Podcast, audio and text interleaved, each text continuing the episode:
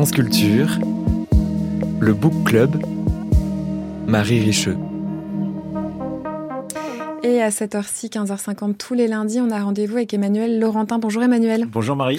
Votre mission, puisque vous l'avez accepté, c'est de mettre en lumière ou en relation des faits d'actualité et le chant littéraire. On a été beaucoup à, frissonner au poème de Louis Aragon, mis en musique par Léo Ferré, interprété par Feu Chatterton lors de la panthéonisation de Missak Manouchian, combattant et poète lui-même, et de Méliné Manouchian. Ça vous a fait euh, ouvrir des livres. Et oui, ça m'a donné envie de vous parler d'un autre poète de la résistance moins connu qu'Aragon, qu'il fréquenta pourtant assidûment dans le petit village de la Drôme qui s'appelait Dieu le fit, où ils étaient retirés en même temps que René Char, Emmanuel Mounier, Clara Malraux ou Henri-Pierre Rocher, mais aussi des antinazis allemands et des républicains espagnols. Et comment s'appelait cet autre poète? Pierre Emmanuel, c'est un pseudonyme. Contrairement à Aragon et à Elsa Triolet, il n'était pas communiste, mais catholique. Il n'avait pas 30 ans quand il trouva refuge dans ce village qui protégea des intellectuels durant toute la guerre et leur permit d'écrire des textes de résistance incomparable. Beaucoup de ceux qu'écrivit Pierre-Emmanuel ont été republiés en 2016 dans la remarquable maison d'édition de Bruno Doucet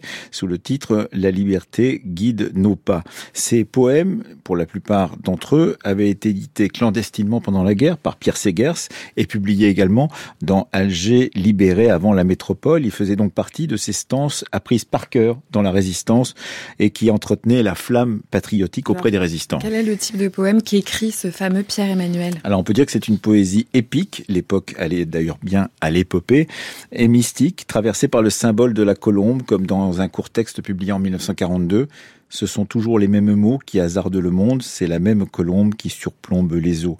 Mais protégé qu'il était euh, par ce lieu des justes que fut le village de Dieu le fit, Pierre-Emmanuel n'en oubliait pas pour autant les souffrances de ceux qui, ailleurs, arrêtés et torturés, seront exécutés par les nazis, ainsi l'abbé Larue ou le docteur Boudoncle, dont l'écho de l'exécution parvint jusqu'au petit village de la Drôme et à qui il a dédié des poèmes. Tout comme aux fusillés de Châteaubriand en 1941, parmi lesquels Guy Moquet, fusillés de Chateaubriand, qui sont le cœur même du poème Otage, publié dans cette édition de Bruno Doucet.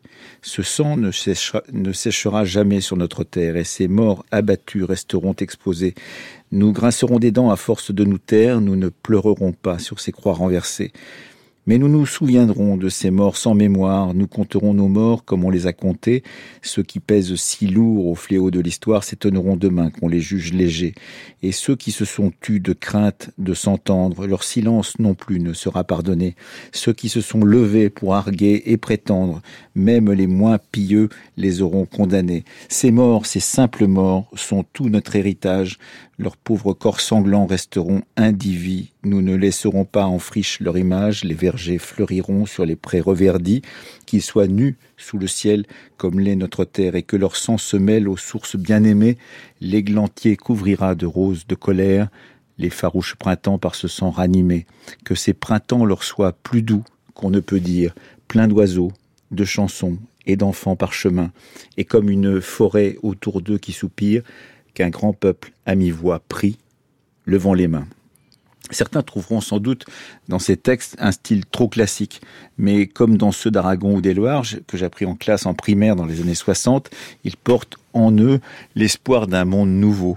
Et le combat de ceux qui n'acceptèrent pas, plus tard même, de plier, quand l'Académie française dont il était accepta en son sein l'écrivain Félicien Marceau, qui fut un collaborateur pendant la guerre en Belgique.